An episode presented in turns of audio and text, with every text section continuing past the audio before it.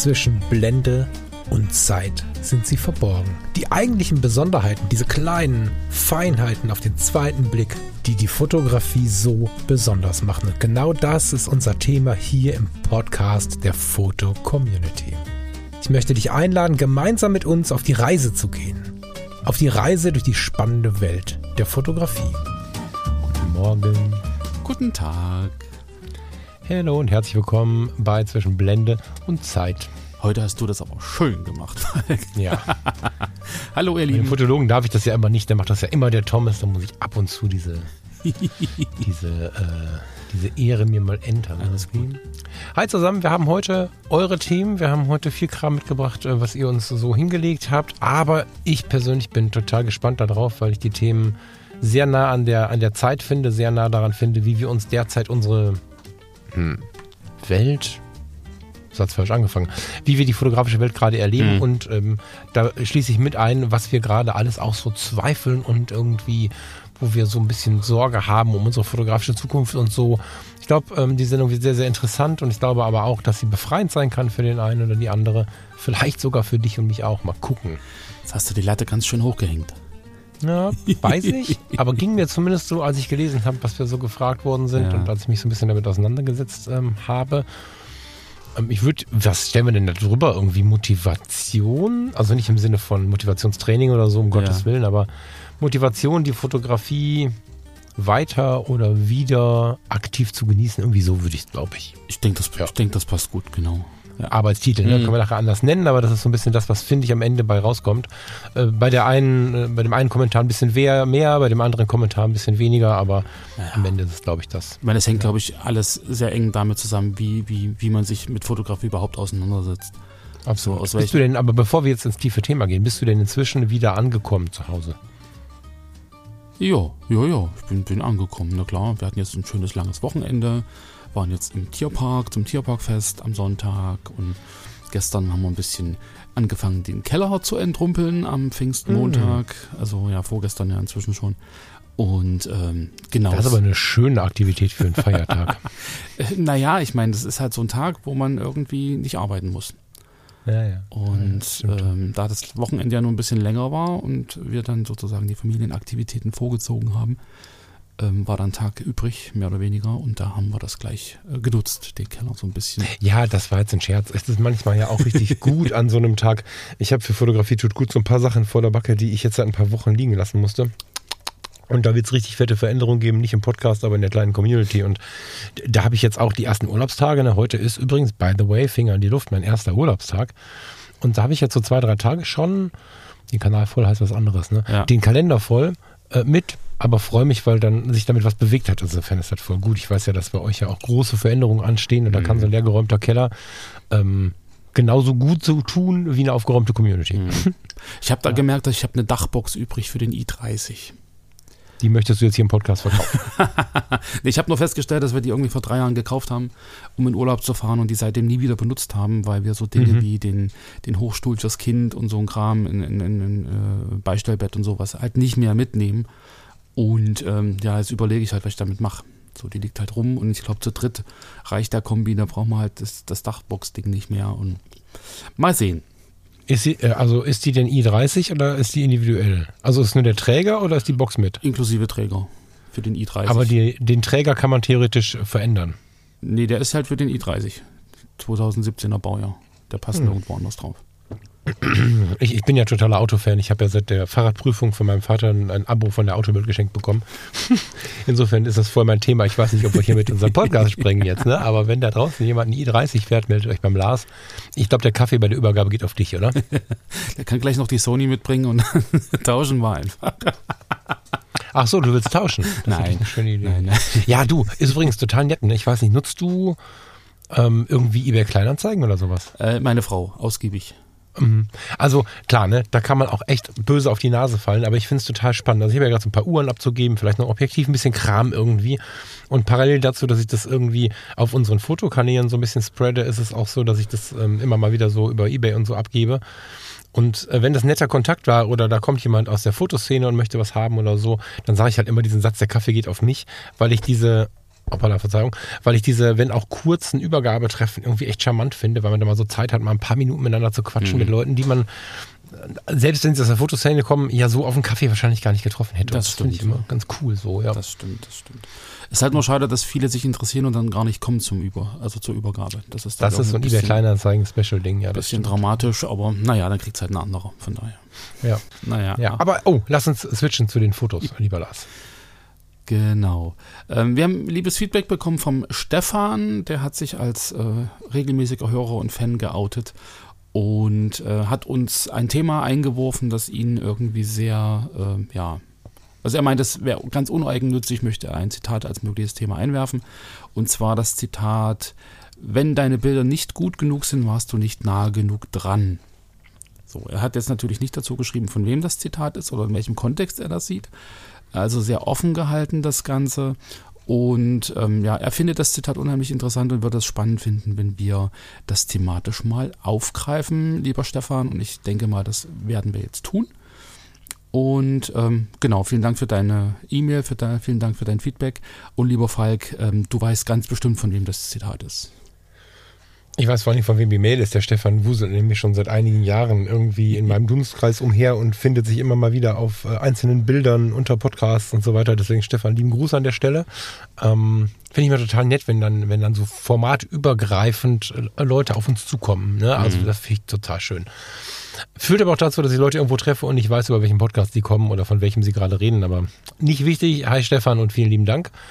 Grüß mir den Norden. Ähm, Stefan kommt aus dem hohen Norden. Schleswig, Ähm, Hedwig-Holstein, ähm, genau. Dieses Zitat ist, glaube ich, so gut wie jedem unserer Hörerinnen und Hörer bekannt. Ja. Würde mich sehr wundern. Ist, glaube ich, eines der meist zitiertesten, also sowieso, ne? Äh, Kappa hat es gesagt. Robert Kappa ist neben Cartier-Bresson wahrscheinlich einer der meist zitiertesten Fotografen überhaupt so. Und das Zitat wird aber häufig verwendet ähm, bei Fotoworkshops und so weiter und so fort, gerne auch bei Streetfotografie und so, um die 35 mm oder weiter zu verteidigen oder zumindest die 50 mm. Mhm. Da geht es nämlich ganz häufig um so eine technische Frage. Ähm, und ganz viel habe ich darüber gehört in Podcasts und in YouTube-Kanälen irgendwie gesehen, dass damit diskutiert wurde, naja, lass das mal mit dem 135er in der Streetfotografie, auch was Porträts oder Reportage angeht, geh ein bisschen mehr rein, eröffne dir eine Situation. Ist ganz klar, ne? du hast ähm, ein kurzes Bild dazu, weil der Gedanke nicht grundsätzlich falsch ist, aber der ist ausdiskutiert, der ist durch, glaube ich.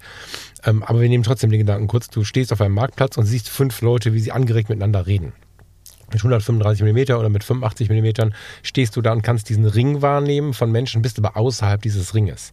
Und wenn du dich jetzt auf eine Lücke zubewegst, äh, mit stetig äh, sich öffnender Brennweite, hast du irgendwann 35, 28, 24, 18 mm und bist dann plötzlich in diesem Ring drin und kannst sie alle fotografieren. Also damit mit, mit, mit, mit einer etwas weiteren Brennweite kommst du in der Regel, weitwinkligeren Brennweite kommst du in der Regel näher dran und kommst damit auch in die Situation und schaust nicht mehr auf die Situation. Das ist das, was oft ähm, damit verwendet wird. Hm. So. Kennst du das so? So, so kenne ich das auch. Ja, ja, also das habe ich früher in meinen Workshops auch immer gesagt, geh näher ran, dann bist du in der Situation, da hat der Betrachter das Gefühl, dass er mit dabei ist und nicht nur als, als Zuschauer von außen guckt. Genau. So, also das vermittelt schon eine gewisse Nähe. Aber ähm, also so im Laufe der Zeit, ich meine, das Zitat kenne ich halt auch schon sehr, sehr lange, aber im Laufe der Zeit ähm, habe ich dann für mich festgestellt, dass das Zitat irgendwie, also dass so diese, diese Entfernungs... Äh, Abschätzung, beziehungsweise so dieser Bezug auf, wie weit bin ich weg vom Geschehen, in Metern, so irgendwie ähm, nur die halbe Wahrheit ist für mich.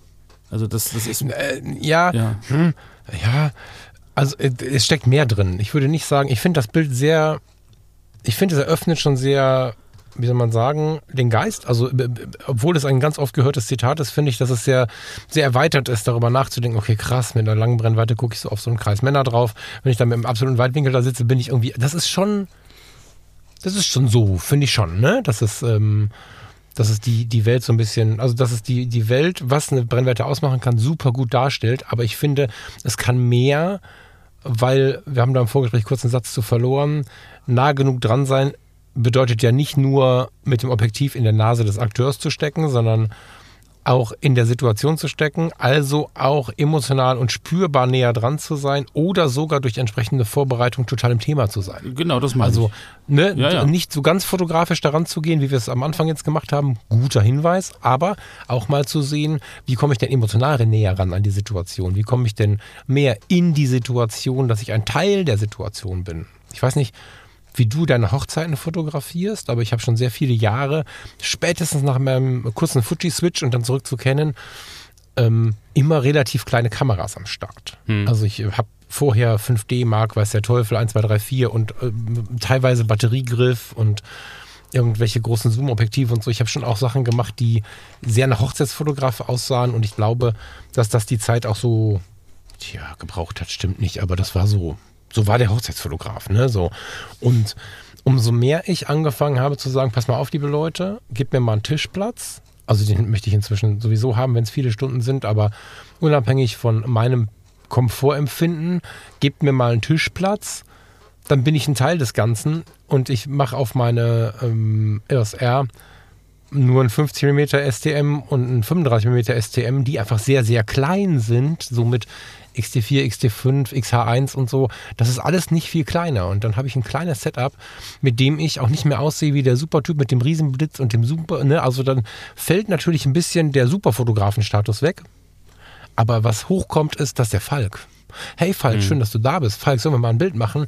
Und du bist plötzlich in den Gesprächen, klar, du musst gucken, du hast viel mehr Redezeit und viel weniger Dienstleisterzeit. Das kann man jetzt positiv wie negativ sehen. Ich stelle fest, dass du dadurch erstens einen entspannteren Tag hast, auf der ganz egoistischen Seite.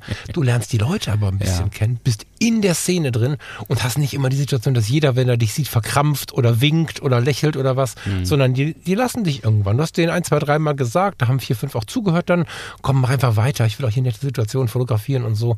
Dann entwickelt sich insbesondere der Abend sehr frei und äh, dann kommst du auch emotional viel näher ran und viel tiefer rein.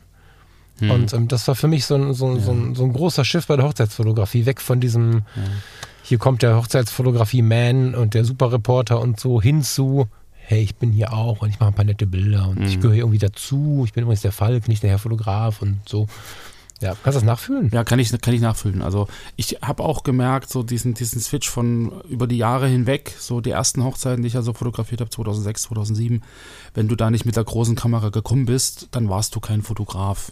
So, die Genau. Leute haben das erwartet, dass du mit einer riesen fetten Kamera kommst, mit zwei Objektiven, vielleicht auch mit zwei Kameras am Gurt, einfach damit du herausstichst. Ja, also ich weiß noch, meine allererste Hochzeit, da hatte ich noch die 350D, also die ganz kleine erste von Canon, diese ähm, digitale. Guck mal, der Onkel Herbert hat die gleiche Kamera, so nach dem Motto, aber das mit so einem Untertoner, das kann ja nichts werden.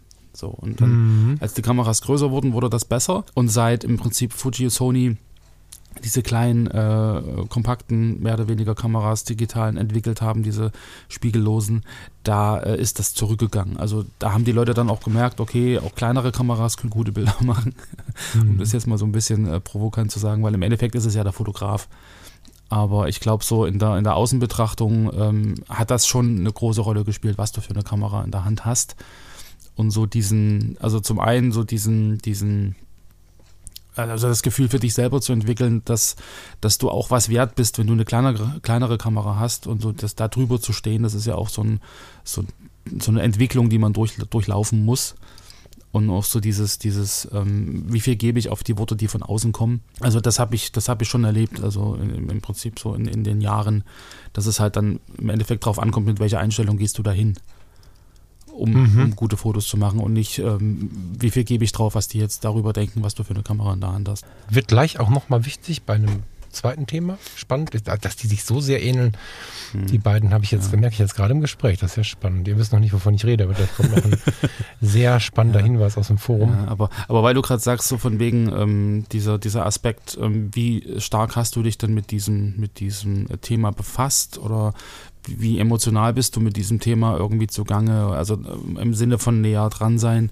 Also ich habe das gemerkt, äh, gerade auch beim, beim Fotografieren von, also von Tanzdarbietungen, sage ich jetzt mal so. Äh, also ich habe früher so Salsa-Veranstaltungen fotografiert oder halt im Endeffekt auch Tango-Veranstaltungen und sowas, Konzerte.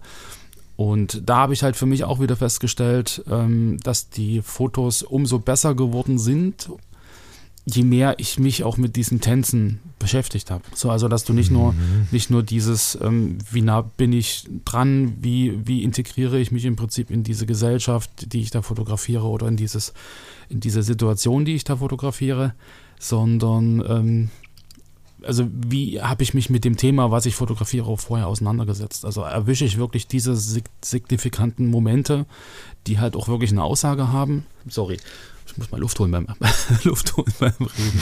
Nicht schlecht manchmal. ja. Das war auf der Bühne mm. immer ganz mm. lustig, wenn ich dann irgendwelche Vorträge gemacht habe und dann irgendwie zwischendurch nach Luft geschnappt habe, weil ich vergessen habe zu atmen. nee, aber ähm, also ich habe das gemerkt, je, also ich habe dann irgendwann selber Salsa getanzt, ich habe auch mal versucht, Tango zu tanzen, irgendwie so ein bisschen und habe dann halt gemerkt, was für Bewegungen sind denn wirklich äh, essentiell oder woran erkennt man auch auf dem Foto, dass es zum Beispiel ein Tango ist. Ja, also dass man nicht nur, nicht nur fotografiert und denkt, oh, schönes Licht und so, sondern dass man halt auch sich mit der Situation, die man fotografiert, auseinandersetzt. Und da halt auch nochmal so diesen Aspekt der Nähe, ja, also äh, intensive Auseinandersetzung mit dem Thema, Kennenlernen des Themas, dass man fotografiert, äh, Verstehen von bestimmten Abläufen, dass man halt auch wirklich signifikante Posen, Drehungen gerade beim Tanzen fotografiert. Und das lässt sich ja halt übertragen auf, auf, auf äh, relativ viele, mhm. viele Fotosituationen, die man halt irgendwie äh, vor Augen hat. Also was ist wirklich der Moment, dieser, dieser äh, wichtige Moment, den es lohnt festzuhalten, äh, ist wahrscheinlich in der Streetfotografie auch so. So eine Begegnung oder irgendwie so ein Blick oder irgendwie eine Geste und dass man nicht einfach nur zwei Leute fotografiert, sondern halt in einer bestimmten Situation, in einem bestimmten Schritt, wie auch immer, äh, dann das Foto macht, um dem einfach noch eine, noch eine, ähm, ja, eine Ebene mehr zu geben. So, weißt du? Ja, voll. Ich, ähm, ich weiß zu 100 Prozent, was du meinst. Mm, ich habe ja, ich habe ja Bühnenfotografie gemacht. Das klingt immer so groß, ne? Aber das Kleine war das Besondere. In so einem kleinen Club für mhm. handgemachte Musik.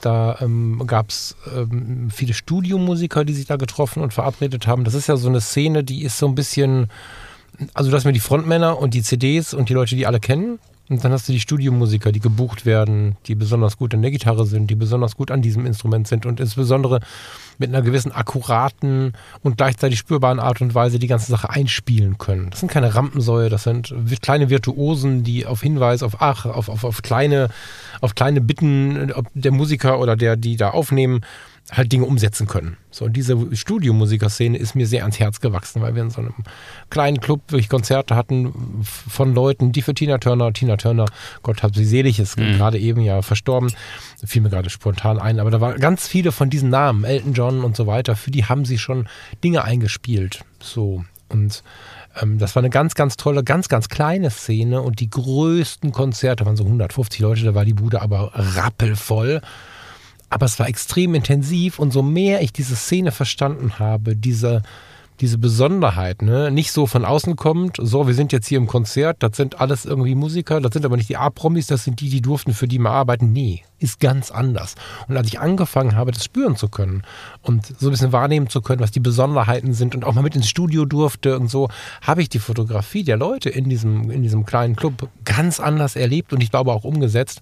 Und ähm, ja, äh, gilt, glaube ich, für jedes Thema. Mhm. Wenn man so ein bisschen wahrnehmen kann, worum es gerade geht und so ein bisschen mehr versteht, was gerade passiert, macht es äh, wahrscheinlich mehr Freude. So. Ja, und also nicht ja. nur mehr Freude, ich meine, ich glaube, dann sind die Fotos auch aussagekräftiger. So, weil du halt wirklich auch ja, ganz ja. spezielle Momente erwischt, die halt dann auch eine, eine, richtige Aussage haben und nicht nur so ein, ja. ich war da, Doku-Foto, so wo man die, die Protagonisten halt sieht, aber irgendwie so dieses, dann, was, was du immer sagst, dieses Spürbare ist dann einfach nicht da. So, und ich glaube, das ist, da ist es wichtig, nicht nur halt von der Entfernung nah dran zu sein, sondern sich halt auch intensiv damit zu befassen. So, und ich glaube, deshalb ähm, ist dieses Zitat dann durchaus auch spannender, als man das vielleicht auf den ersten Blick sieht, weil es halt so viele verschiedene äh, Ebenen hat, auf die man es anwenden kann. Mhm. Ja. Mhm. ja, kann ich gut leiden. Also da ähm, möchte ich einfach nochmal noch mal einladen, nochmal tiefer reinzugehen. Wir haben das Zitat alle wahrscheinlich 5000 Mal gehört, aber es nochmal ein bisschen intensiver so wahrzunehmen, dass es auch um die Beschäftigung mit der Geschichte geht und nicht nur ums reine Fachwissen, sondern ums Reindenken. Mhm. Ne? Also das reine Fachwissen, dass ein Studiomusiker ein guter Musiker sein muss, ist erstmal eine relativ emotionale oder unemotionale Aussage. Dass diese Szene aber eins eint, wie vielleicht auch ein Podcaster selten, selten näher auf der Bühne steht und in seinem Kämmerlein sitzt oder so. Es gibt ja so, so Gemeinsamkeiten, die, die gewisse Szenen haben. Und wenn man die so ein bisschen gegriffen hat, ohne direkt ein Teil der Szene zu sein, wird man aber indirekt ein Teil der Szene und dann zu fotografieren, macht viel aus. Man bewegt sich ganz anders hinter der Bühne, wenn man Theater oder Musik fotografiert.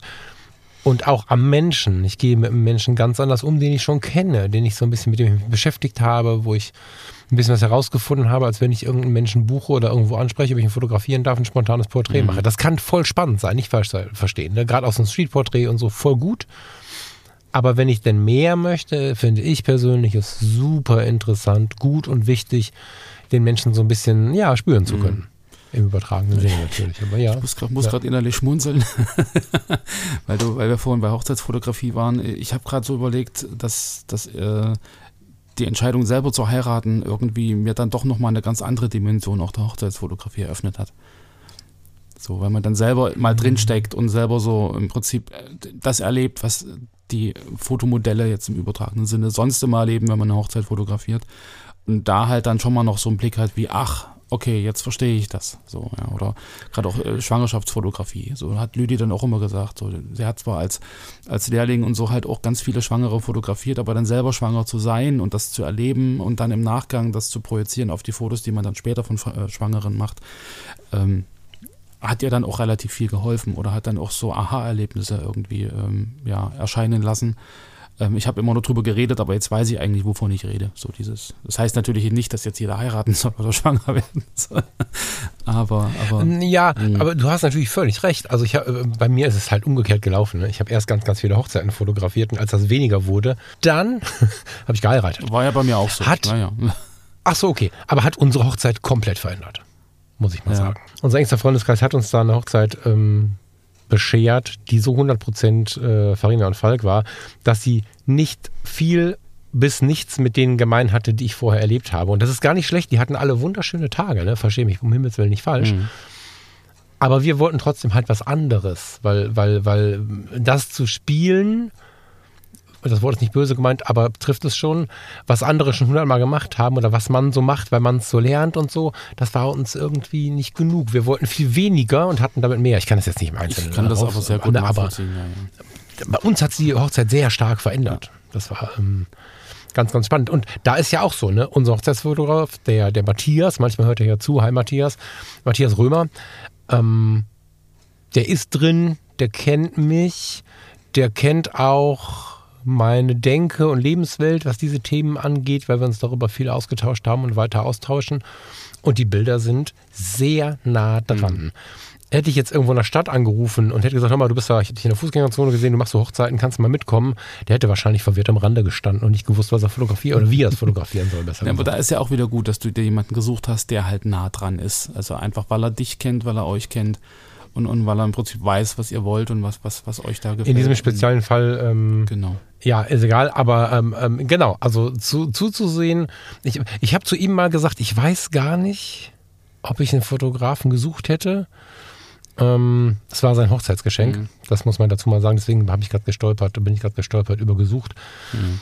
Ähm, unfassbar dankbar bin ich dafür, weil ich hätte ihn wahrscheinlich nicht angefragt, weil ich da immer so diese Diskrepanz habe mit bezahlen, nicht bezahlen, Freunde, nicht mhm. Freunde. Mhm. Dann kommt man in die Situation, also Freunde, ja, aber wenn ich Freunde buche, komme ich in Diskrepanz von, ich möchte bezahlen, die wollen es aber nicht, dann fühle genau, ich mich ja. wieder, als würde ich denen was, weißt du so, mhm. das ist irgendwie schwierig. Aber er kam damit und ich habe mich darüber mega gefreut und ich bin so glücklich, das gemacht zu haben. Und da vielleicht mal ein Tipp, sollte jetzt einer von unseren Hörerinnen oder Hörern hier vor der Hochzeit stehen, sucht euch, wenn ihr könnt und jemanden kennt, Leute, die euch kennen. Auch wenn sich das vielleicht komisch anfühlt, wenn ihr im ersten Moment über Geld reden müsst oder auch nicht. Ähm, ich habe festgestellt, dass es, also zumindest wenn man halbwegs denkt wie ich und fühlt wie ich, unglaublich viel wert ist, wenn man ein gutes, bestes, wenn nicht bestes Verhältnis zum Hochzeitsfotografen hat, ja. Oder zur Hochzeitsfotografin. Ja. Ja. Und selbst wenn, wenn äh, das jemand ist, den ihr nicht kennt, äh, versucht ihn kennenzulernen. Also äh, ja, genau. von beiden genau. Seiten. Das also versuche ich halt, ich weiß, ich mache äh, Hochzeitsvorgespräche, versuche ich bei den Leuten, wenn es denn äh, von der Entfernung her funktioniert, zu Hause zu sitzen, mich einzuladen zu Hause, nicht um deren äh, Kekse abzugreifen, sondern um wahrzunehmen, wie sind sie zu Hause, wenn sie sich wirklich echt fühlen und so. Genau. Und versuche mit denen Zeit zu verbringen, weil sind, du bist ja den ganzen Tag bei den ja. Leuten, das ist ja super intim. Ja. Aber jetzt kommen wir zur Hochzeitsfotografie. Ähm, passt aber ganz gut eigentlich, ne? Im Umkehrschluss, weil das kann man übertragen. Nah genug dran sein, macht bessere Fotos. Genau. Emotional und auch in der Brennweite. Wobei das natürlich situativ ist. Ja. Ja, also es hat, hat sehr viele Zwiebelschichten, dieses Zitat. Von daher, äh, Genau. wie gesagt, ich fand halt immer, dass das irgendwie immer nur auf die Technik bezogen wird und auf den Abstand. Und äh, das ist es ja nicht nur alleine. So, deshalb war- fand ich es ganz gut, dass der, der Stefan das Zitat mal gebracht hat, dass wir da wirklich das nochmal aufdröseln können und da halt irgendwie dann doch eine Schicht nach der anderen hervorheben. Ha. Yes. Ja, lieben, lieben, lieben, lieben Dank, lieber Stefan.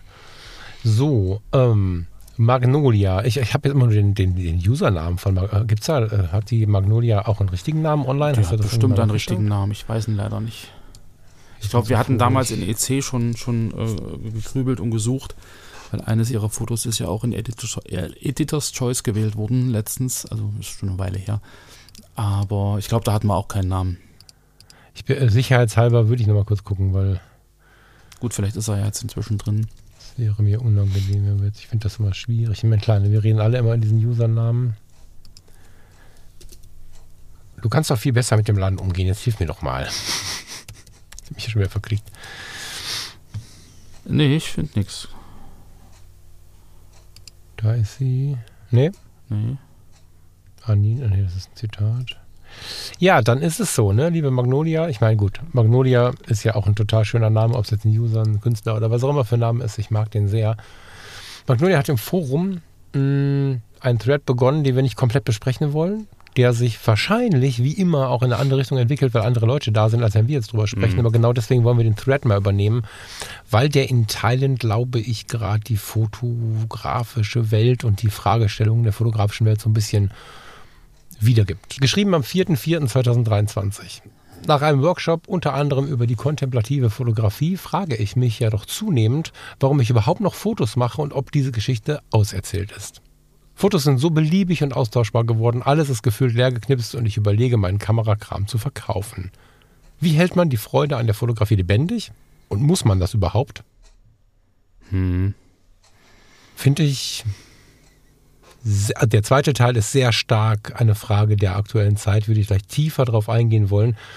Ähm, ich gehe mal kurz auf die kontemplative Fotografie ein und dann bin ich gespannt, was du dazu denkst. Ähm, das ist allerdings, glaube ich, ein Nebenthema. Also ich habe das Gefühl, liebe Magnolia, korrigier das gerne unter dem Bild oder lass uns drüber diskutieren oder so. Mein Bauchgefühl, ohne den Thread gelesen zu haben. Ich habe den Rest darunter nicht gelesen, weil ich mich nicht ähm, lenken lassen wollte weil, und weil die Hörer das und Hörerinnen das überhaupt nicht umsetzen können, wenn wir jetzt versuchen, 15 Meinungen, die schon da sind, zu besprechen. Wenn ich nur diesen Eingangsthread lese, habe ich das Gefühl, dass dort ein Workshop passiert ist über kontemplative Fotografie, der nicht den motivierenden Aspekt getroffen hat, sondern den demotivierenden. Zumindest wirkt das so. Weil in der kontemplativen Fotografie ist es ja, oder hm, ist es ja so, ist ein schwieriger Satz. Ich erlebe die kontemplative Fotografie und die, die sich damit beschäftigen, so, dass wir in unserem Alltagserleben Fotos machen. Es gibt die Hardliner, die gehen irgendwo durch die Gegend, haben dann Wecker und piep, piep, und jetzt muss ich hier ein Foto machen und stehen irgendwo an irgendeiner Mauer, aber auch das ist hochinteressant. Da muss man meistens in Details gehen und so. Aber ein, ein total spannender Ansatz. Ähm, Ich kenne jemanden, der fotografiert sein Leben lang nur Wäscheleinen. Auch kontemplativ irgendwie als Grundansatz, der dann aber wieder festgezurrt wird. Ich persönlich verstehe die kontemplative Fotografie als ein, ich bin ein Mensch, der sehr viel wahrnimmt, der, wenn die Abendsonne durch die Bäume an meiner Wand im Zimmer bewegte Lichter macht, dann landen die als Videostory irgendwie bei Instagram, als Foto in der Fotocommunity oder was auch immer. Wenn, wenn, wenn die Stereoanlage gerade irgendwie, früher gab es ja, ich habe leider nicht mehr so ein, wie hieß das noch, so ein Equalizer, der hat ja so, so, so schöne Ja, Bilder ja. gemalt. Irgendwie, das fand ich immer toll, da habe ich weiß ich nicht, wie viele analoge Fotos früher schon von gemacht wenn ich meine Kaffeetasse in einem besonders tollen Café vor mir stehen habe, dann muss ich nicht unbedingt mit dem super inspirierenden Menschen gegenüber wieder ein Porträt machen, den belästigen, mit darf ich dich zeigen und keine Ahnung. Ich fotografiere einfach die Kaffeetasse und mich sehe im Hintergrund und habe einen total schöneren Erinnerungsanker. Und das ist ein kontemplatives Foto um hier und jetzt passiert. Da, wo ich gerade stehe und gehe, habe ich bemerkt, es bewegt mich etwas. Es tut mir etwas sehr, sehr gut. Vielleicht ist auch nur der Gedanke, der mit der Umwelt nichts zu tun hat, aber ich mache dann ein Bild. Mich persönlich motiviert das unglaublich, diese Kaffeetasse, diese kleine Rose, die ich entdeckt habe, den Löwenzahn in der Straße, dem wieder eine Hauptrolle zu geben. Finde ich unfassbar motivierend. Ich weiß aber, dass manche dieser Workshops so ablaufen, dass jeder überall ein Foto macht und sich gar keine Gedanken mehr macht. Und da gibt es halt verschiedene Ausprägungen. Und diese Ausprägung mit, wir machen uns da keine großen Gedanken zu, machen ein Bild, dann wird es wirklich beliebig. Und wenn man dann vielleicht noch jemanden hat, der dann bei der Vermittlung nicht so gut ist oder der Workshop war zu groß, dass man nicht so viel nachfragen konnte oder so, oder derjenige war zu nett, Ne? Ich meine, ich bin ja nur, nur noch mit Pädagogen unterwegs und die wollen ja immer alle mit reinnehmen. Und Wiederfall. wenn dann jemand ja. da ist, der einfach, natürlich versuche ich in der kontemplativen ja. Fotografie dennoch was zu machen, was schön ist. Versuche mit Blenden, mit Unschärfen, mit ähm, ähm, Bildgestaltung zu spielen und so. Es gibt Menschen, die können das nicht so gut und dann wird denen auch gesagt, das ist wunderschön. Einfach nur um denen die Motivation nicht zu nehmen. Mhm. Und irgendwie so fühlt sich ein bisschen an, weil kontemplative Fotografie hat überhaupt nichts mit Beliebigkeit zu tun, sondern unglaublich viel mit Wahrnehmung zu tun, weil ich in jeder Sekunde meines Tages ganz viele spannende Dinge wahrnehmen kann. Aber es ist ja nicht verboten, trotzdem den künstlerischen Aspekt reinzuholen. Mhm. Ich weiß, dass in manchen Diskussionen und in manchen Definitionen steht, dass nichts bearbeitet wird und so. Ich weiß aber auch, dass viele es anders machen und bin eher die Fraktion, naja, ja. sehen wir das mal locker. Und ähm, es sollte doch motivierend sein. Wir haben ja nichts davon, wenn wir durch die Gegend laufen und ähm, mit irgendeinem Extrem uns um nichts mehr kümmern, dann können wir tatsächlich sein lassen.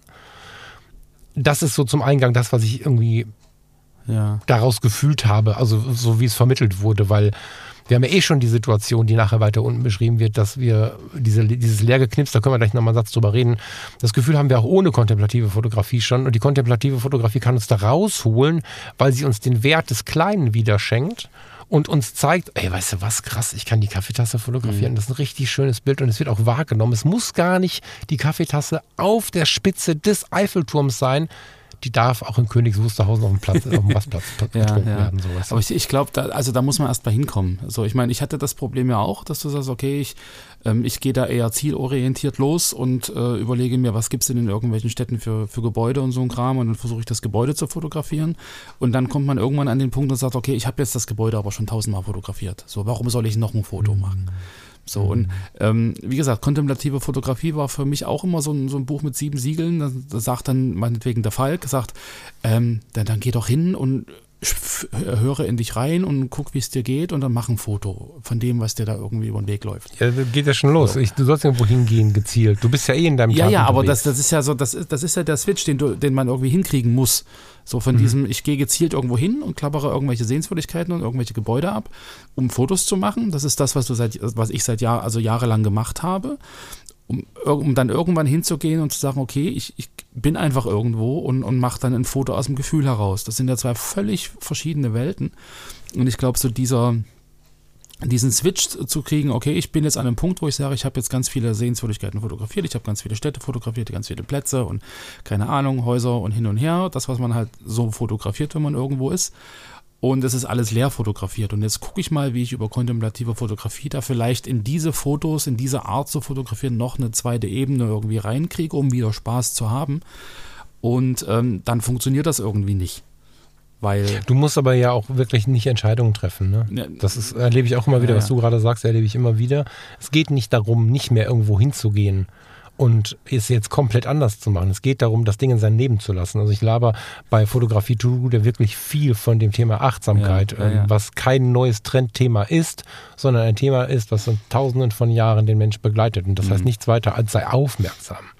Und wenn du weiterhin Lust hast, zum Hyatt Hotel an die Spitze zu gehen in Düsseldorf, um da die blaue Stunde zu fotografieren, das habe ich nur mit euch gemacht, also ich hänge da immer wieder dran auf. Und einfach mit Humor ein bisschen gesehen. Aber wenn du auf diese Bilder Lust hast, heißt das nicht, dass du das nicht mehr machen sollst, sondern du sollst, sollst vielleicht einfach nur ein bisschen erweitern. Wenn du da stehst, alle halten den den äh, erinner dich, als wir da standen. Das fällt mir jetzt gerade auf, war gar nicht das Ziel. Alle halten das, das Foto so schräg rüber Richtung Geribauten, mhm. während links hinten ein total interessantes Bild entsteht, weil ein Sub, äh, also so ein Stand-Up-Pedal-Fahrer, durch den sonst leeren Hafen paddelt in total schönem Abendlicht. Sieht kein Mensch, weil alle gucken in die eine ja, Richtung. Ja, ja, und äh, warum nicht mal das Stativ in sich fotografieren oder den, der neben dir steht oder ähm, die Füße des Stativs mit den Füßen der Menschen oder Deine Kaffeetasse. Weißt du, ich bin da hingekommen, ihr wolltet blaue Stunde fotografieren. Ich hatte das gar nicht auf dem Radar, weil ich dachte, also ich hatte null damit gerechnet und er sitzt da mit einer Roller Cord und einem schwarz-weißen Mittelformatfilm. Was soll ich die blaue Stunde fotografieren? Also habe ich irgendwie euch fotografiert ja. und ich habe ein Foto vom Hafen gemacht, was mit der blauen Stunde nichts zu tun hat, aber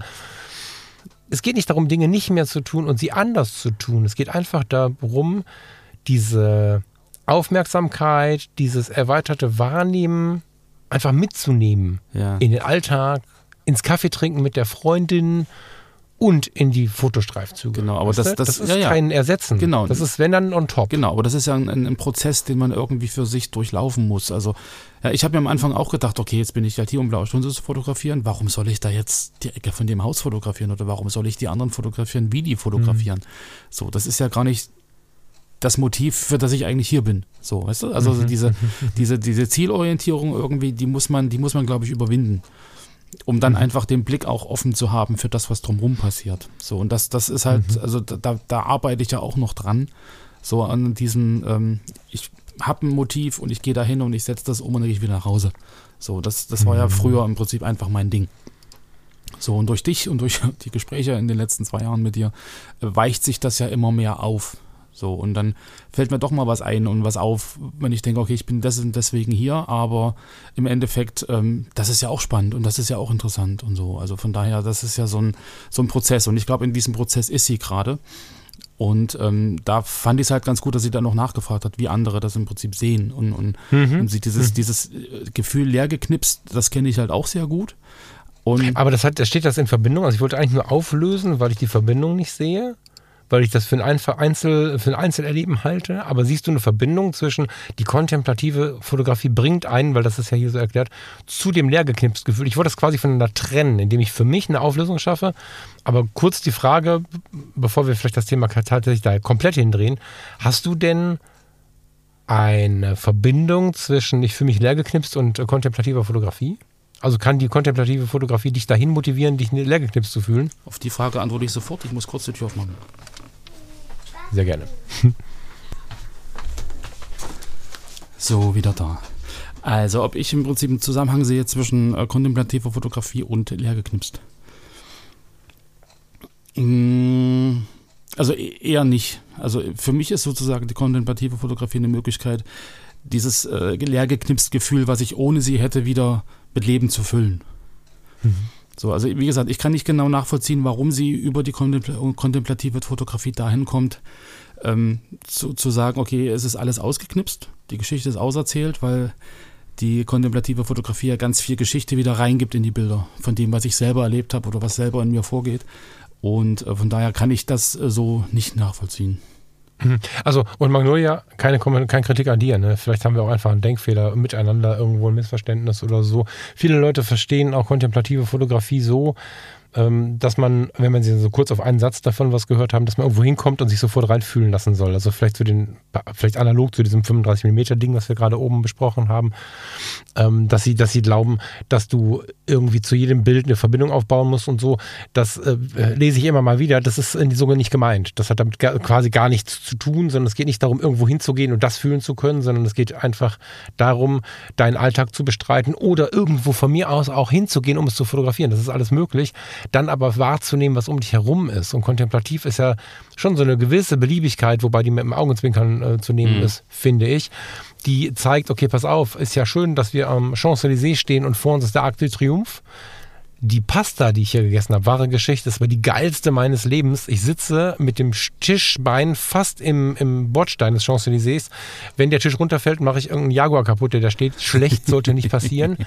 Aber die Situation mit dem Tischbein und dem Jaguar, der mit der Felge vom Jaguar oder die, das Essen und die Frau, die gerade den Weg entlang läuft, ist ja. viel spannender als der Champs-Élysées, weil ich das gerade erlebe und spüre und deswegen nehme ich das kontemplativ aus meiner Welt, ähm, was jetzt natürlich sehr spektakulär war, oder eben das Abendlicht an meiner Zimmerfensterwand oder mein eigener Schatten, wenn ich morgens aufstehe und sehe, oh, ich reck mich gerade und sehe in der Wand gegenüber irgendwie meinen Schatten oder so, das ist dann kontemplative genau, Fotografie. Genau, ne? Also es geht genau. nicht umgekehrt. Also nicht, ich muss irgendwo hingehen und das annehmen, Klar, Annahme ist immer geil, aber hat jetzt damit erstmal nichts zu tun. Richtig, so, richtig. Ja. Genau. Okay, dann kontemplativ vielleicht mal cutten. Alles ausgeknipst. Kannst du das spüren gerade? Oder kannst du es in der vielleicht gar nicht für dich unbedingt, kannst du es in der Fotowelt wahrnehmen?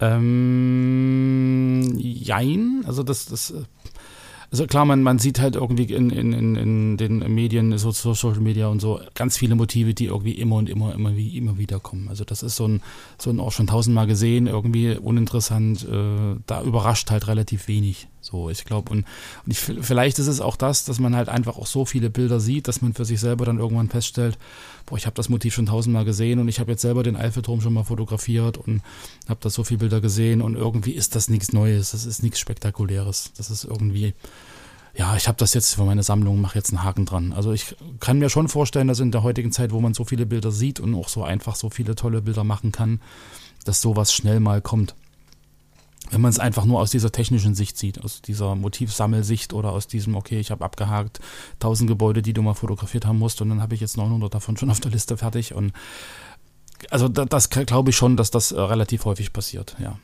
Hm.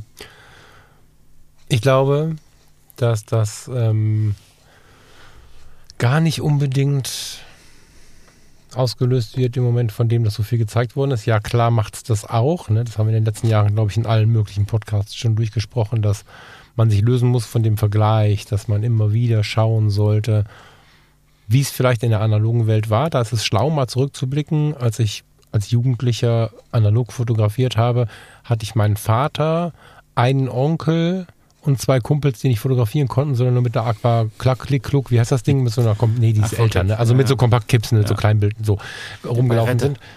Bitte? Bei Rette. Nee, alles nicht so alt. Ich bin, so alt bin ich ja nicht. Äh, also äh, Ende der 80er, ne? So, dann sitzen sie halt mit so, ist egal, mit so, mit so Kleinstbildkameras rum und so. Ich hatte nicht viele Vergleiche. Und dann hatte ich aber davon getrennt, die, die was für den Spiegel fotografiert haben, für den Stern. Die lagen bei meinem Vater immer rum, diese Zeitschriften. Freunde von uns gegenüber, ein sehr intellektueller, toller Haushalt. Die hatten immer National Geographic und so da liegen. Da habe ich halt gesehen, wow, das sind die großen Fotografen. Und da hat sich ja so ein bisschen, dadurch, dass die Fotografie immer nahbarer wurde, immer mehr, also es war immer mehr möglich, sich zu kümmern, hat sich äh, diese Annäherung ja irgendwann ergeben. Das war ja auch in der Übergangszeit total schön, dass wir auch Dinge tun konnten, mhm. die wir vielleicht in der Güte nur aus den Zeitschriften kannten konnten wir plötzlich umsetzen. Wir wurden besser, besser, besser und haben uns davon motivieren lassen. Voll gut. Wir kamen auch näher ran an diese Leute. Und seit Instagram und Co., seitdem wir, oh, gib mir irgendeinen berühmten Namen schnell, äh, Udo Lindenberg beim Aufstehen beobachten können. Das ist jetzt völlig übertrieben, aber The Real Thomas Gottschalk ist jetzt bei Instagram, by, ja. by, the way. Also seitdem wir in diesen Medien noch viel mehr als in der Foto-Community, weil es einfach nicht nur Fotografie ist, ähm, und das ist kein Kompliment, was jetzt kommt, wahrnehmen können, wie irgendwer den Millionen Menschen kennt, der in der Nase puppelt. Mhm. Vergleichen wir mit all diesen Leuten und wo früher Thomas Gottschalk der einzige Star am Abend war, können wir heute sehen, wie er im Restaurant seine Rechnung bezahlt. Und das führt aber auch dazu, dass wir uns vergleichen mit den Superlativen der Fotografie. Und das ist natürlich eine gewisse Demotivation. Das haben wir aber schon viel besprochen. Das, äh, da finden wir unsere Wege. Ich glaube, aktuell wird es noch mal lauter durch die technische Entwicklung. Ich habe da jetzt auch schon ein paar Mal drüber gesprochen und glaube, dass wir es trotzdem noch machen sollten. Mhm. Das iPhone. Das ja, Samsung ja. Galaxy S, weiß der Teufel, was gerade aktuell ist? 23, ja, Dankeschön. Ich bin nicht so im Thema. Gut, gute Geräte. Ich will nicht hier den, den Apple-Jünger machen, ne? aber ähm, die aktuellen Geräte, die nicht Spiegelreflex, spiegellose Kamera, Fujifilm und so sind, machen trotzdem sehr, sehr geile Fotos. Und wenn ich gestern wieder sehe, was ich in der Eifel so als, ähm, ich habe unsere Kindheitsjugendherberge zufällig wiedergefunden und mache für meinen besten Freund ein Foto im Porträtmodus und dann steht da das Schild, herzlich willkommen, mitten, im, im, mitten auf dem Feld in totaler Schärfe, Unschärfe, Perfektion. Dann denke ich mir, krasse Nummer, weil war ein iPhone. So. Mhm. Das führt natürlich ein bisschen dazu, auch die aktuelle Kameratechnik. Wir müssen nicht mehr Ebenen übereinander legen. Viele Dinge, die wir uns hart erarbeitet haben, brauchen wir nicht mehr. Wir müssen nicht mehr für die blaue Stunde oder für Nachtaufnahmen uns genau, sonst wie genau. anstrengen. Ja. Und wie viel der Spiegelschlag das, äh, das Stativ erschüttert, interessiert auch keinen mehr, weil es gibt keinen Spiegel mehr oder gibt nur noch sehr, sehr wenige Spiegel. Ähm, was dazu führt, dass Leute sich übrigens wieder Spiegelreflexkameras kaufen, weil ihnen das Fotografiergefühl aktuell nicht mehr gefällt. So in Klammern mal kurz. Mm. Aber ganz viel ist nicht mehr nötig ja. von dem, was wir an, an großem Fachwissen und auch an großen Kameras dabei hatten. Und damit bröckelt uns was weg. Das ähm, ist für mich ein Freund. Ich kann mit dieser Technik ganz gut umgehen, weil ich für mich definiert habe, dass ich mit der Fotografie Entspannung bekommen möchte und Geschichten erzählen möchte.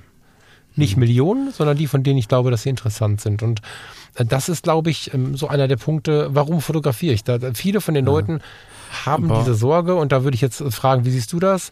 Ähm, die Fotografie so ein bisschen aus, dem, aus der Hand zu verlieren als Besonderheit, als das Hobby, als der fotografiert so schön, weil einfach das Porträt von dem Kind, wie es groß wird, die Familienfotografen melden sich gerade reihenweise ab, weil die Eltern mit dem Porträtmodus einfach für sich betrachtet, ich möchte nicht die Kunst eines Porträtfotografen in Frage stellen, aber für sich betrachtet machen sie sehr schöne Bilder. Das stellt diese Frage, ne? Ist die Fotografie überhaupt noch eine Daseinsberechtigung als Hobby, Leidenschaft oder Beruf? Oder ist alles ausgeknipst, slash äh, große Social Media äh, Portale und jetzt kann es doch eh jeder. Ne? Also äh, sag mir dazu gerne mal was, bevor wir auflösen, wie wir glauben, dass wir die Motivation erhalten können. Ja.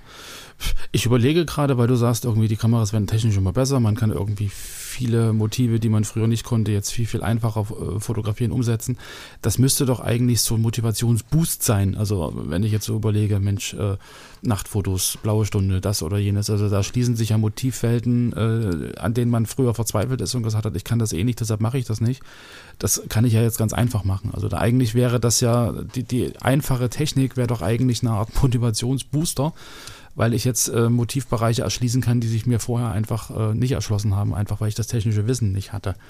Also so gesehen wäre das, glaube ich, für einen Amateurfotografen, der jetzt nicht so thematisch irgendwie auf ein Ding eingeschossen ist, glaube ich, ein Segen, weil er jetzt ganz, ganz viel äh, fotografieren kann und da vielleicht auch wirklich wahnsinnig viel Spaß hat, weil er einfach so viele Motive äh, umsetzen kann, die früher halt nicht gingen. Also ich glaube, da muss man vielleicht auch ein bisschen differenzieren dass so dieses, dieses leergeknipst und dieses, ich habe alles schon irgendwie gesehen, ähm, irgendwo an einem Punkt passiert, wo man ähm, A, selber sehr tief im Thema drinsteckt. Also ich glaube, die Magnolia, äh, wenn ich mir ihre Fotos angucke, die ist eine sehr äh, äh, gute Fotografin in meinen Augen, die auch sehr viel in, in ein Bild reindenkt. Also die im Prinzip ganz bewusst und ganz gezielt Porträts zum Beispiel macht. Und und ähm, gut, jetzt ihre, ihre äh, Architektur, Landschafts-, was auch immer, Aufnahmen habe ich jetzt so nicht gesehen, die zeigt sie halt nicht, aber ich kann mir schon vorstellen, dass sie da ähm, auch viel unterwegs war. Und dass man sich dann irgendwann sagt, okay, mit der Technik, die ich jetzt habe und so, da habe ich jetzt eigentlich statisch alles schon fotografiert und habe das irgendwie alles schon mal gesehen. Und warum soll ich weitere Fotos machen, wenn, wenn sich so dieser, dieser Prozess und dieses, dieses Tun halt irgendwie immer wiederholt? Also ich glaube schon, dass, dass man da ein bisschen differenzieren muss bei diesem, bei diesem ähm, Leergeknipst-Ding. Also ich glaube, die, die anfangen und die, die einsteigen und die, die jetzt irgendwie mit der neuen Technik da äh, ganz neue Motivwelten für sich erschließen, die haben da wahrscheinlich richtig, richtig viel Spaß dran. Egal, ob das ein iPhone ist oder ob das jetzt eine, eine spiegellose ist oder wie auch immer. Und die, die halt wirklich ähm, einen sehr festen Fokus haben, ähm, kommen dann irgendwann ins Straucheln. Ich meine, es ging mir ja auch so. Ja, ich habe damals ja auch irgendwie eigentlich fast nur äh, Porträt, Akt und sowas fotografiert und irgendwann haben wir so, ein, so einen Workshop gemacht, so ähm, Persönlichkeitstraining in der Richtung und da ging es irgendwann, tust du das, was du liebst? Oder liebst du das, was du tust? So, und da kam ich ja irgendwann auch zu dem Schluss, nein, tue ich nicht. Weil ich das seit zehn Jahren das Gleiche mache und ich habe mir mal eingebildet, ich liebe es, aber irgendwie tue ich es halt doch nicht. So, aus welchen Gründen mache ich es denn überhaupt? So, und da kam ich dann ins Straucheln und äh, habe dann auch ganz lange gar nicht fotografiert und bin jetzt auf dem Wege dahin, wieder zu fotografieren, unter anderem über das Thema äh, kontemplative Fotografie. Aber ähm, ich glaube schon, dass das äh, leergeknipst Gefühl irgendwie äh, an einem Punkt kommt, wo man halt sehr, sehr viel schon fotografiert und sehr, sehr viel ähm, gemacht hat und da vielleicht auch irgendwo eine Sackgasse ist. So wie, wie, wie ich es am Anfang ja schon besprochen habe, so dieses, dieses, ähm, ich habe eine gewisse Zielorientierung, ich gehe hin, ich setze ein bestimmtes Motiv um, so und, und vergesse einfach den Blick rechts und links, was gibt es denn noch, so, weil ich das gar nicht, gar nicht wahrnehme oder gar nicht als, als Fotografie würdig erachte. Und ähm, ich glaube, da, da, das ist der Punkt, an dem sie vielleicht gerade ist. Ja, und, und, an dem vielleicht auch ganz viele andere sind, die dann überlegen, okay, ich habe das alles schon gesehen, ich habe das alles schon mal gemacht, es macht keinen Spaß mehr, weil es ist einfach nur noch eine Wiederholung. So und also ja, kann ich, also das, kann das, ich das, nachvollziehen. Das, das kenne ich natürlich, ne? Das ist ja was, was, äh, glaube ich, in jedem Hobby, in jeder Leidenschaft, in jedem Lebensthema mal irgendwann kommt. Aufgrund des, ich habe schon so viel gemacht. Aber ich sehe schon gerade auch ein technisches Ding. Auch in der Ablehnung, wenn wir so über, über Neuerungen sprechen. Ne? Das zeigt es ja auch. Also wenn ich jetzt sage, ich persönlich bin fein damit, dass ähm, das iPhone besser wird und bin fein damit, entweder ein wasserdichtes iPhone zu bekommen mit der nächsten Serie oder wenn es nicht so ist, mir eine wasserdichte Hülle zu holen und das iPhone in die Hosentasche zu stecken, äh, in, auf einer Reise den Reißverschluss zuzumachen, auf der anderen Seite ein paar Karten drin zu haben, die wasserfest sind, Reißverschluss zuzumachen, um mhm. dann mit nicht mehr und ohne Kameratasche diese, diese Reise zu begehen oder zumindest diesen einen Tag zu begehen, um dann einfach zwischendurch mal ins Meer springen zu können und mhm. dann Fotos machen zu können mit dem iPhone. Wenn ich dann sage, ich bin damit sehr, sehr zufrieden, dann gibt es Menschen, denen es damit nicht gut geht mit dieser Aussage, weil sie sich das nicht vorstellen können, weil ihre Besonderheit ist mit der großen Kamera, ähm, und das ist wertungsfrei mit groß, ne? mit der großen Kamera hinauszugehen, die passt in ihre Hand und sie haben damit Dinge erschaffen, die andere nicht erschaffen konnten.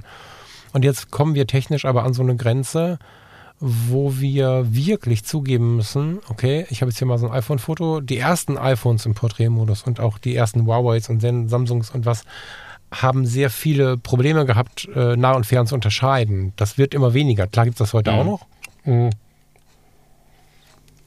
Gerade bei einem komplexen Hintergrund, der nicht ganz so weit weg ist und so, gibt es das äh, bis heute. Aber es war ein bisschen fehlerbehafteter und die werden immer besser. Und ich habe in der letzten Zeit einige Fotos gemacht, wo ich sage, okay, wenn ich das drucke, unterscheidet es niemand zwischen dem, 3514 oder 5014 Foto genau. von dem und dem und meinem iPhone. Das erkennt dann keiner mehr. Und damit haben wir, glaube ich, schon eine gewisse Grundfrustration, von der ich glaube, dass wir sie gut umleiten können. Das heißt, wir sind nicht nur bei der Situation, was habe ich alles fotografiert, sondern ich glaube, wenn wir uns wirklich fragen, technisch wie auch auf der Frage, was soll ich noch fotografieren, warum fotografiere ich denn überhaupt? Halte ich für eine ganz, ganz wichtige Frage, die man mhm. sich regelmäßig stellen sollte und auch ganz ehrlich sein sollte. Also ich möchte etwas tun, was sich hervorhebt, steht auf meinem Zettel ähm, ich habe das als Frage formuliert hier. Hm. Es ist erstmal so, dass wir sagen, nee, ich fotografiere nur für mich und so. Am Ende sind wir Menschen, aber Menschen, die zur Gruppe gehören wollen. Das ist in uns fest programmiert, ob wir das ehrenwert befinden oder nicht. Wenn wir im Neandertal damals, heute kriegen wir da tolle Führung, können spazieren gehen und einen Kaffee to go trinken. Ich wohne in der Nähe, ne? Alles gut. Aber zu der Zeit, wo die, die, die Menschen, äh, von denen wir äh, weitläufig als der Neandertaler sprechen, als die dort gewohnt haben, bist du aus der Gruppe ausgeschlossen worden und warst am Arsch. Das Leben war vorbei. Mhm. Ohne die Gruppe konntest du nicht leben. Und das ist bis heute in uns drin, dass wir einer Gruppe oder, oder den Menschen gefallen wollen. Und das können wir mit Hilfe der Fotografie als Hobby. So. Und ähm, dann können wir es falsch verstehen und die Sorge haben, dass wenn wir jetzt nicht mehr diese Kamera nutzen, nicht mehr so viel können müssen, dass das Hervortun vorbei ist. Dass mhm. es schlimm ist, wenn plötzlich der Familienvater und die Familienmutter neben mir stehen. Warum gibt es den Begriff Familienmutter eigentlich nicht? Egal. Fällt mir gerade so auf. Gute Frage. Wenn wir dann da stehen und sehen, wie sie ihre Kinder fotografieren und ihre Fotos total genießen und denken uns, boah, früher habe ich das gemacht. Ja, ich auch.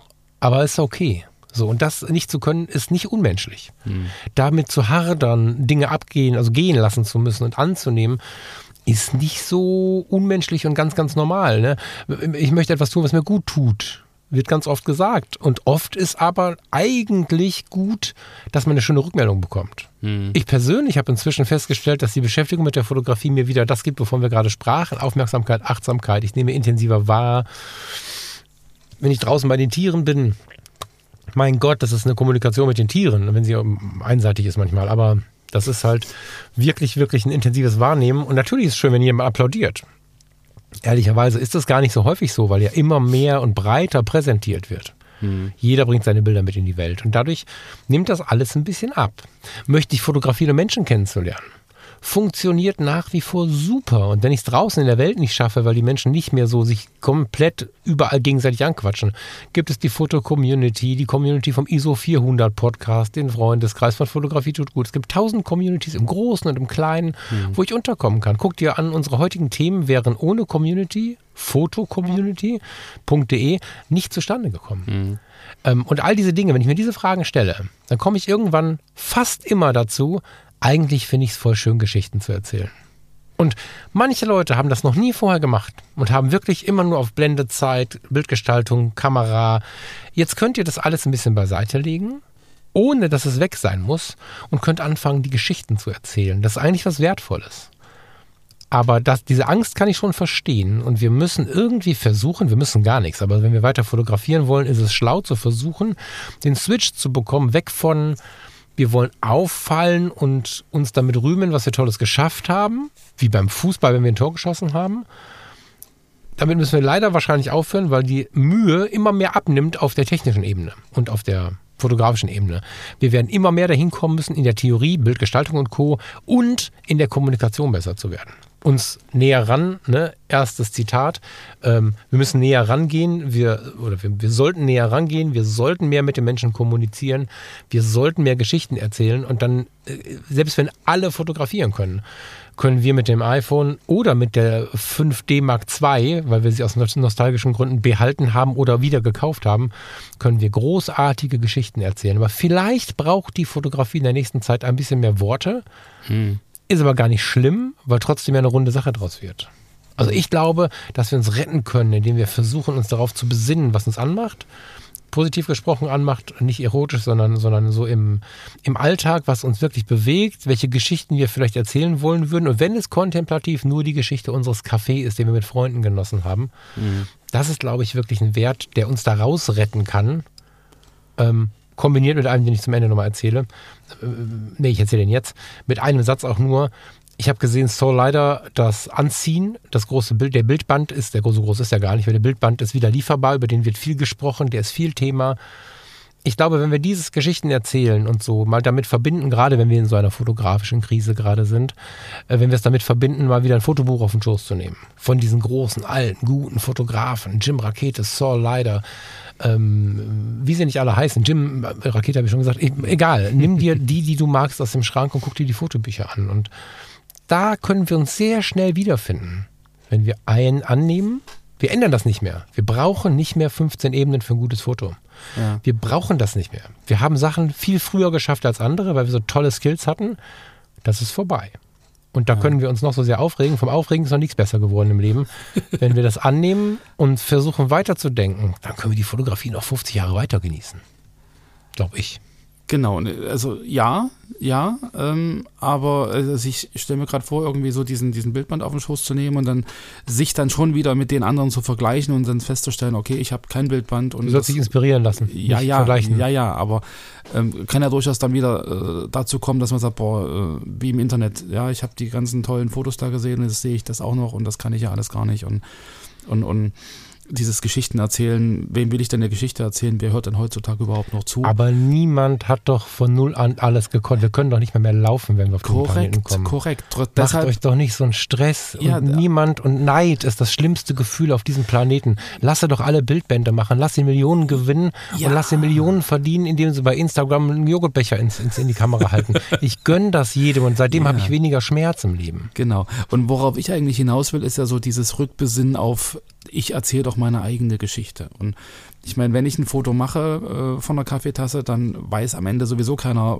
worum es auf diesem Bild geht oder was bei diesem Gespräch passiert ist, sondern das weiß ich und vielleicht noch die Person, die mit dabei war. Und, und das Feeling kann ich trotzdem transportieren. Das Feeling kann ich transportieren, aber im Endeffekt ähm, kann ich ja, wenn ich das Bild ein Jahr oder zwei oder fünf oder zwanzig Jahre später sehe, mich wieder an diesen Moment erinnern. Also eigentlich mhm. fotografiert man ja für sich selbst, in dem Fall ja dann doch schon, ja und ähm, hat dann nicht in dem Moment, wo ich das Foto mache und zwei Tage später bearbeite und drei Tage später im Internet zeige, da hat das Foto, glaube ich, nicht so diesen Effekt, aber dann zehn Jahre später das Foto nochmal anzugucken und sich an diesen Moment zu erinnern und, und dann zu sagen, okay, ich habe jetzt wirklich meine Geschichte erzählt und ich kann jetzt über das Foto wieder erzählen, was damals passiert ist. Und so, also dieses Bewusstsein, glaube ich, zu kriegen, dass man die Fotos, die man macht, ja in gewisser Weise wirklich für sich selber macht, indem man sein Leben so ein bisschen dokumentiert und dann in einem gewissen Abstand sich das wieder angucken kann und dann natürlich äh, das alles wieder hervorholt und diese Erlebnisse zeigen kann.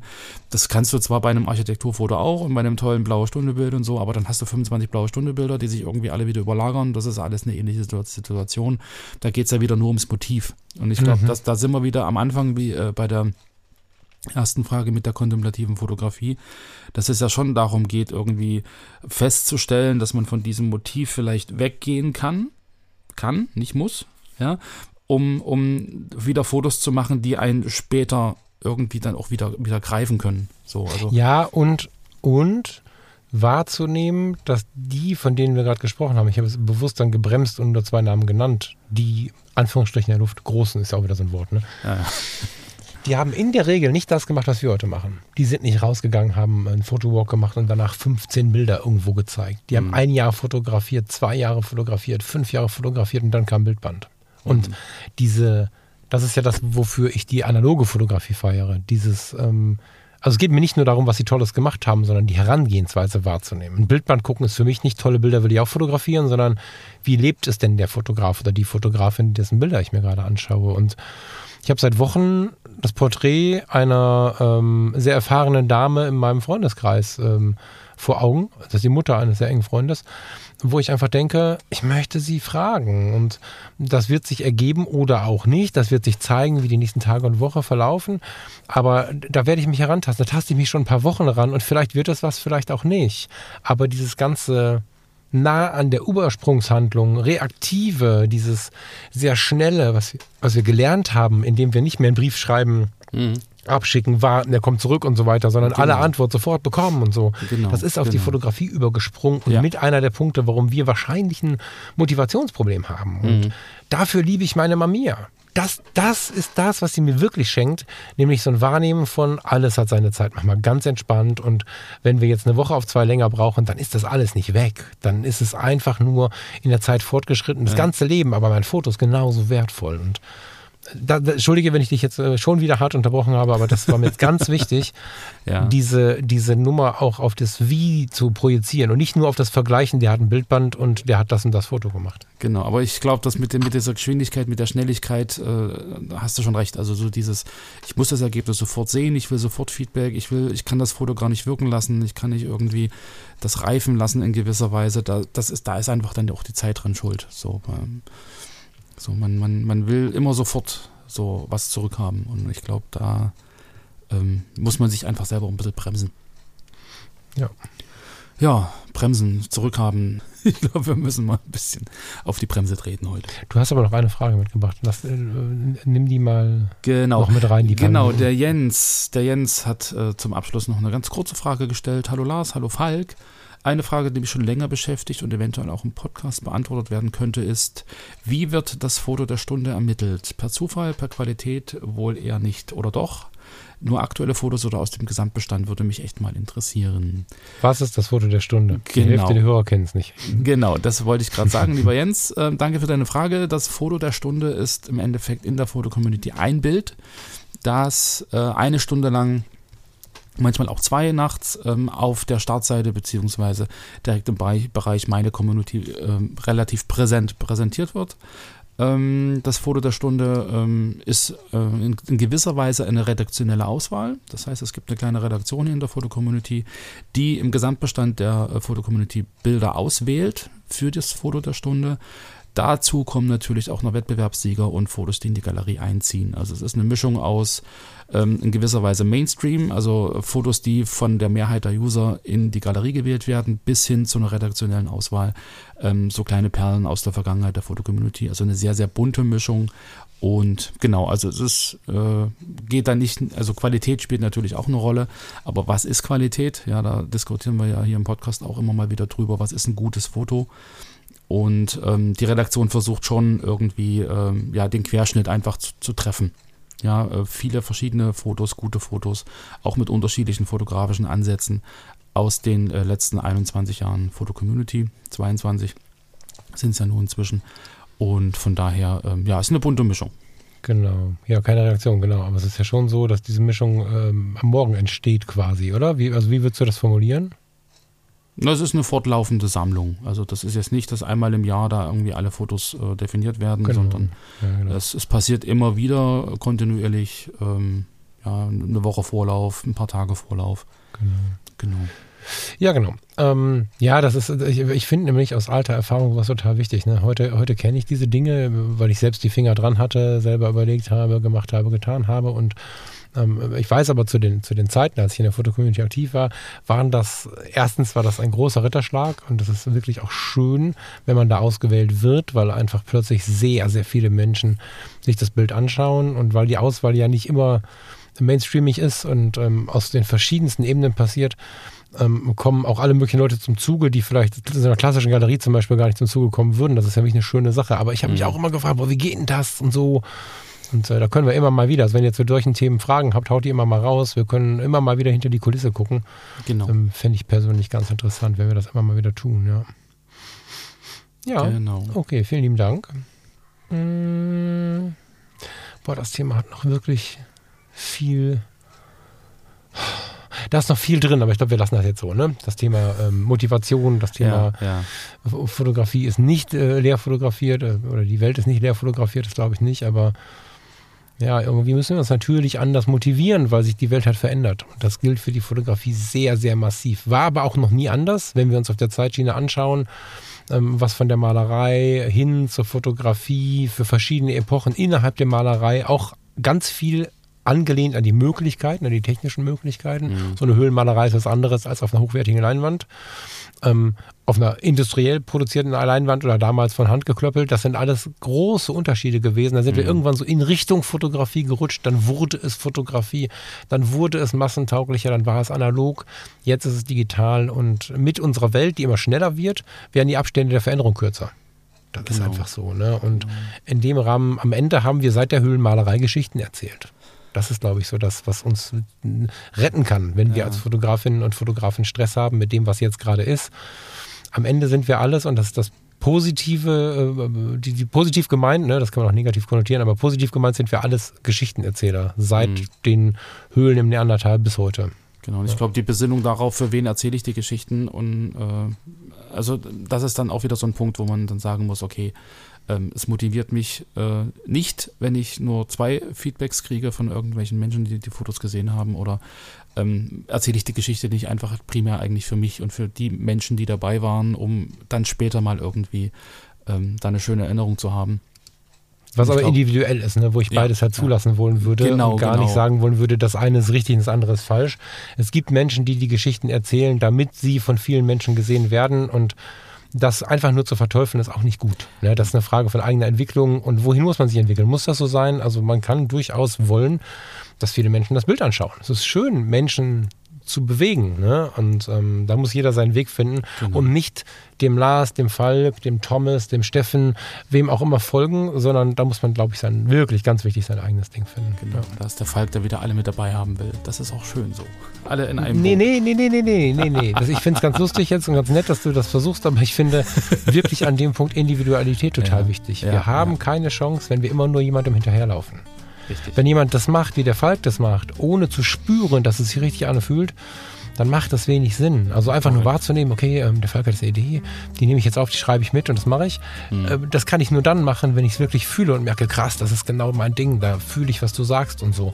Dann macht das total Sinn. Aber man darf nicht einfach irgendwem, der gerade kurz sympathisch ist, folgen, sondern wirklich in sich reinhören. Ja. Da individuell zu denken, ist total wichtig. Sonst verliert man sich total. Dann hast du damit angefangen, dann fühlt sich dann wieder komisch, ja. dann machst du wieder was anderes. Die Menschen, die alle drei Wochen eine neue Kamera haben und, und, und, neue Objektive und nicht wissen und so, das ist ganz oft darin liegend, dass wir nicht in uns reingehorcht haben. Wir bin ja nicht überhaupt. Mhm. Aber da sind wir wieder relativ nah am, am Eingangszitat. Ja, dann warst du nicht nah genug dran. Also auch an Absolut. den Leuten, die du im Prinzip äh, im Internet siehst, denen du folgst ja, wenn du nicht, nicht verstehst oder weißt, warum sie das tun, was, was da dahinter steht, dann äh, genau. kannst du es für dich ja eigentlich auch nicht übernehmen. Ja. Richtig. Der Kreis ist rund. Schön. Der Kreis ist rund, Podcasting holt die Menschen näher ran und wenn man dann irgendwie ein bisschen mehr Zeit hat zuzuhören, kann man sich vielleicht die Sache mehr erschließen. YouTube genauso in der Foto-Community wirklich mal lange schreiben mit jemandem, dann versteht man Beweggründe und nicht auf den ersten Blick. Ja. Genau. Lars, ich glaube, wir müssen raus, ne? Ja, das ist jetzt eine Sendung für alle, die am Strand liegen und sich braten lassen und eine Stunde Zeit haben, um zuzuhören. Ja. Schöne Grüße an alle, die Urlaub haben. Ganz liebe Grüße. Ich habe jetzt auch Urlaub und äh, gehe jetzt mal äh, in den Wald. Schön. Viel Spaß und lass dich von den Mücken nicht stechen. Doch, doch. Doch. Oh nein, kann ich gar nicht. Ciao, ciao. Bis später. Tschüss.